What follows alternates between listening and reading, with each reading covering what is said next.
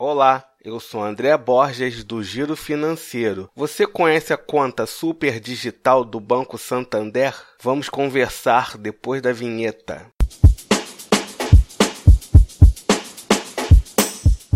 Nas últimas semanas, venho falando para vocês sobre as contas digitais dos grandes bancos. Desta vez, vou falar da conta Super Digital do Banco Santander. Ela possui duas assinaturas. A primeira é a Você que Manda e a segunda é a Super Digital MEI Zero. Vamos falar primeiro da Você que Manda. A assinatura Você que Manda oferece tarifas grátis para quem gaste no cartão pelo menos 500 reais por mês ou pague uma assinatura de R$ 9,90 ao mês. Com isso, você vai ter um saque ou uma transferência para outros bancos grátis por mês, um cartão físico cinco cartões virtuais para compras na internet. Você poderá sacar no banco 24 horas e no caixas eletrônicos do Banco Santander. Dois depósitos por boleto em qualquer casa lotérica ou banco. Se você ultrapassar esses limites, você pagará tarifas adicionais. Depositando qualquer valor na sua conta, você já recebe na sua casa em até 10 dias úteis o seu cartão de crédito. Lembrando que ele é um cartão pré-pago você terá que ter sempre na sua conta um saldo disponível. E outra coisa importante, ele não parcela as suas compras. O cartão virtual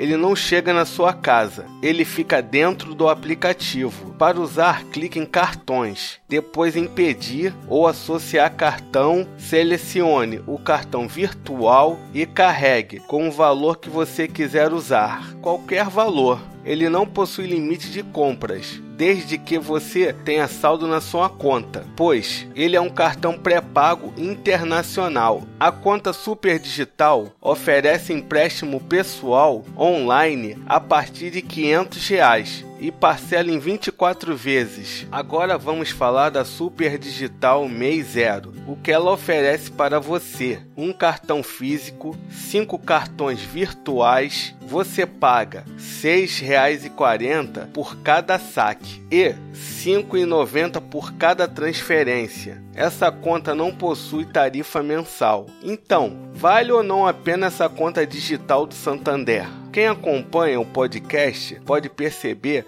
que essa não é a melhor conta digital que já falei por aqui. Hoje em dia, existem várias contas digitais que prestam serviços bem melhores. Agora você pergunta, André, por que você falou dessa conta? Eu acredito que o público consciente deve conhecer tudo que o mercado oferece. Se inscrevam no nosso canal no Telegram para receber mais dicas financeiras. Espero que tenha ajudado. Compartilhe esse podcast entre seus amigos. Se quiser bater um papo comigo, eu sou André B. Borges no Twitter e no Instagram. Mande a sua pergunta para o e-mail contato arroba girofinanceiro.com.br que eu respondo no ar. Siga o Giro Financeiro nas redes sociais. Também estamos no Spotify e no YouTube. Até a próxima!